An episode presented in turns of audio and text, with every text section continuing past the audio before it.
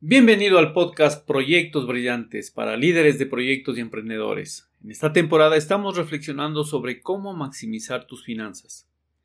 El manejo apropiado del dinero es una de las habilidades claves que debes desarrollar como líder de proyectos y como emprendedor. Con el propósito de contribuir al desarrollo de tu inteligencia financiera, realizaremos el próximo miércoles 8 y 9 de marzo un taller sobre finanzas personales en el Colegio de Ingenieros Eléctricos y Electrónicos de Pichincha. Este taller contará con el patrocinio de la empresa BMI, quienes además de la logística del evento sortearán un regalo especial entre los asistentes. Si quieres conocer más del taller y si estás en Quito, te dejo en las notas del programa los detalles. En este episodio vamos a reflexionar sobre el ahorro. ¿Tú ahorras? ¿Te interesaría ahorrar? ¿Sabes por qué es importante ahorrar? Si quieres saber las respuestas, entonces arrancamos.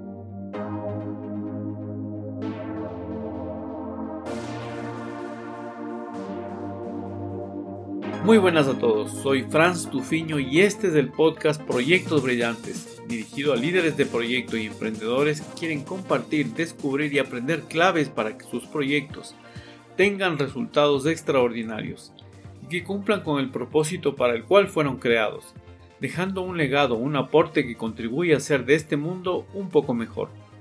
El mundo está cambiando muy rápido y los líderes necesitamos desaprender, aprender y reaprender de forma permanente. Necesitamos reconocer los obstáculos internos y externos y luego necesitamos tener la motivación necesaria para superarlos y alcanzar los resultados esperados. El ahorro es la parte de tu dinero que guardas de manera voluntaria para el futuro.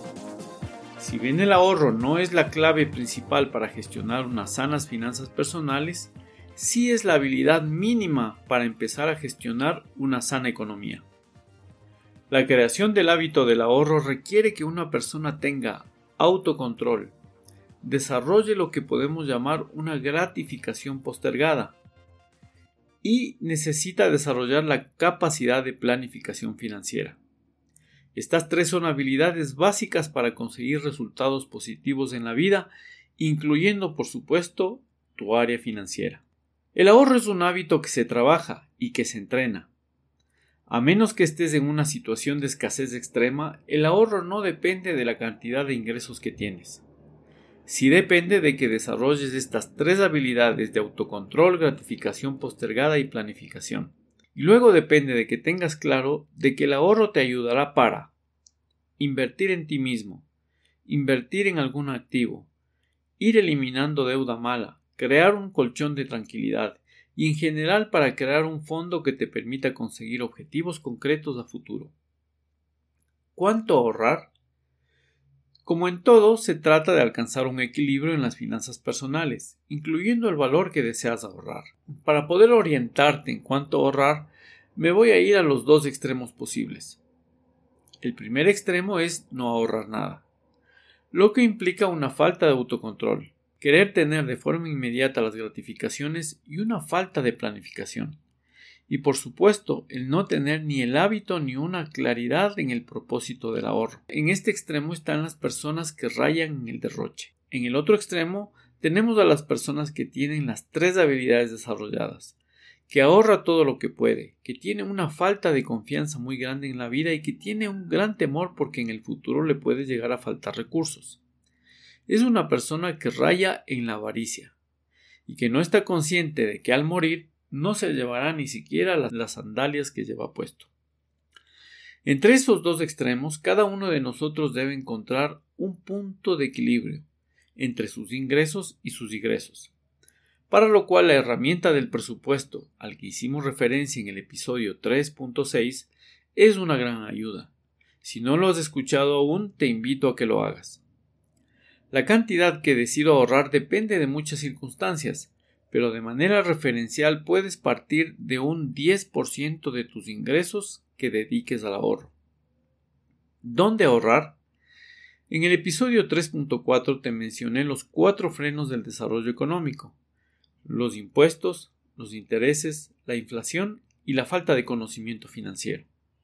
Para decidir dónde ahorrar es importante que tengas en cuenta todos ellos de manera que el ahorro no se convierta en una fuente de pérdida, sino más bien en una fuente de riqueza. Algunas alternativas de dónde ahorrar son en una alcancía, debajo del colchón, en una cuenta de ahorros, en una cuenta de una cooperativa, en un fondo de inversión de corto, mediano o largo plazo, en una cuenta individual de jubilación, en el seguro social si eres empleado o afiliado, o en el mercado de valores a través de la compra de acciones, por ejemplo. Si dejas que tu dinero permanezca inmóvil, lo que está pasando en realidad es que disminuye su valor por el efecto inflacionario. Por lo que, si la alternativa seleccionada no te genera intereses, en realidad estás perdiendo tu dinero a medida que pasa el tiempo.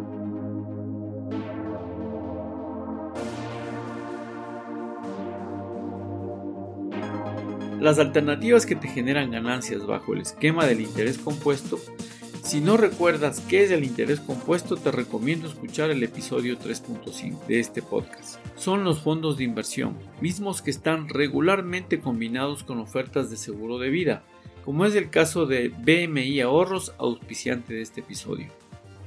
El ahorro es el primer paso de cualquier salud financiera, y el siguiente paso es definir qué vas a hacer con tu ahorro. El orden recomendado para poder utilizar tu ahorro es el siguiente. Primero, elimina la deuda mala. El objetivo es eliminar uno de los obstáculos de la salud financiera que es el pago de intereses. Y de manera muy especial te recomiendo eliminar el interés más alto que normalmente corresponde al que pagas por el uso de las tarjetas de crédito, las cuales normalmente utilizan a su favor la tasa más alta legal permitida en cualquier mercado financiero. 2. Crea un colchón de tranquilidad. El colchón de tranquilidad es un fondo que debes tener disponible para contingencias como puede ser la pérdida de tus ingresos fijos provocados por ejemplo por la pérdida del empleo y que corresponde al monto de gastos mensuales que tienes normalmente multiplicado por 6, 12 y en algunos casos he visto hasta 24 meses en los que tú y tus dependientes pueden mantener su nivel de vida sin contar con ingresos mientras te das el tiempo para actualizarte e inclusive reinventarte. Estamos viviendo una época en la que cada vez es más evidente la predicción que realizó la Universidad de Oxford en el 2015, con relación a que más del 47% de los empleos en los próximos 15 años serán reemplazados por robots o computadoras inteligentes. Para tener más información al respecto, te recomiendo leer el libro Sálvese quien pueda, escrito por Andrés Oppenheimer. En las notas del programa te dejo la referencia. 3. Crear un fondo de objetivos concretos. Una vez que la deuda mala está eliminada y una vez que hayas creado el colchón de tranquilidad, al menos con el tiempo mínimo de seis meses, puedes empezar a ahorrar para algún objetivo concreto como puede ser la creación de un emprendimiento, la compra de un auto, la compra de una vivienda, asegurar la educación de tus hijos, o crear un fondo para irte de vacaciones, o un viaje soñado o algún otro lujo que tú quieras. 4. Inversiones y educación especial. En el caso de que hayas eliminado a la deuda mala, tengas el colchón de tranquilidad y no tengas algún objetivo importante, es hora de llevar tu ahorro hacia otras partidas como pueden ser inversiones en activos, educación especial de manera que incrementes tus activos e incrementes tus habilidades y conocimientos. Recuerda en todo caso que siempre debes destinar una parte de tus recursos a la educación, ya que hoy más que nunca necesitas mantenerte actualizado.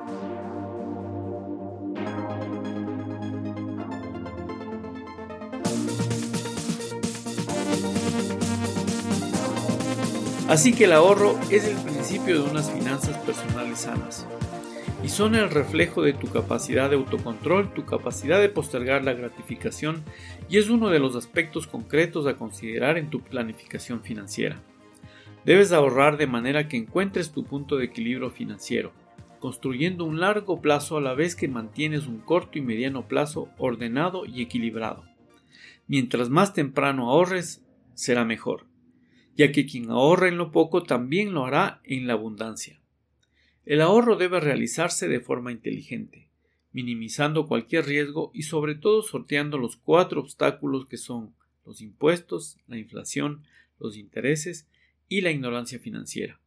Así que asesórate bien con la institución financiera de tu confianza para poder depositar ahí tus ahorros y que esos ahorros tengan un beneficio del interés compuesto para ti. El ahorro debe tener un propósito claro y hemos compartido las cuatro prioridades a las que los expertos financieros recomiendan debe una persona destinar sus ahorros en un orden específico.